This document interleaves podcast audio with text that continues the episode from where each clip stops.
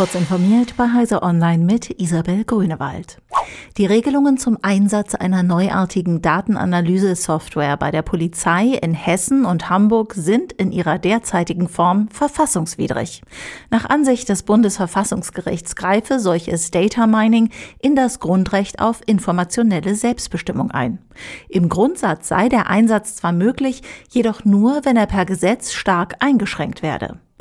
Mit Analysesoftware für riesige Datenmengen will die Polizei potenziellen Straftätern schneller auf die Spur kommen.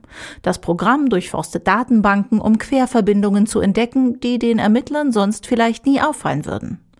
Die Gesellschaft für Freiheitsrechte, die die Überprüfung in Karlsruhe angestoßen hatte, hält das für hochproblematisch.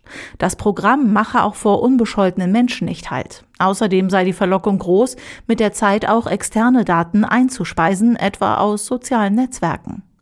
Das Urteil hat Pilotcharakter für die Nutzung solcher Software in anderen Bundesländern. Parkplätze mit mehr als 80 Stellplätzen müssen in Frankreich künftig mindestens zur Hälfte mit Photovoltaikmodulen überdacht werden. Eine ähnliche Photovoltaikpflicht gibt es bereits in Baden-Württemberg, Hessen, Niedersachsen, Nordrhein-Westfalen und Rheinland-Pfalz.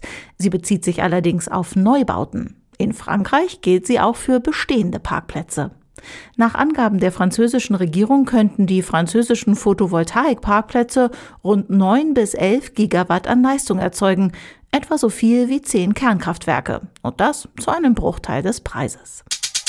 Als erstes Bundesland wird Hamburg ab 2025 keine Taxis mit Verbrennungsmotoren mehr neu zulassen. Hamburg hatte bereits 2021 mit dem Projekt Zukunftstaxi mit der Förderung des Umstiegs auf lokal emissionsfreie Taxen begonnen. Schon jetzt würden durch die Umstellung auf elektrisch und Wasserstoff betriebene Taxis jährlich 2000 Tonnen Kohlendioxid eingespart. Elektrifizieren wir die gesamte Flotte in Hamburg, sind es 25.000 Tonnen im Jahr, sagte Verkehrssenator Agnes Tjax.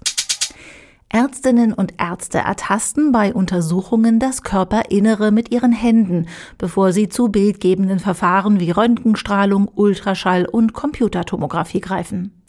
Der bionische Finger eines chinesischen Forschungsteams der Wuyi University kann 3D-Ansichten aus ertasteten Objekten unter weichen Materialien erstellen und darüber hinaus Oberflächentexturen komplexer Objekte abbilden.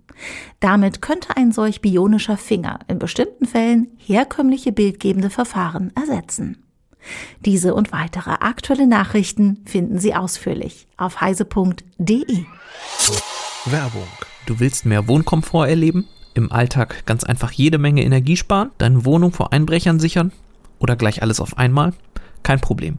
Mit Homematic IP wird dein Smart Home so einzigartig wie du. Mehr als 150 verschiedene Produkte machen jeden Bereich deines Zuhauses einfach smart. Und mit der kostenlosen Homematic IP App hast du jederzeit alles im Griff. Du willst mehr erfahren? Dann besuche uns unter www.homematic-ip.com.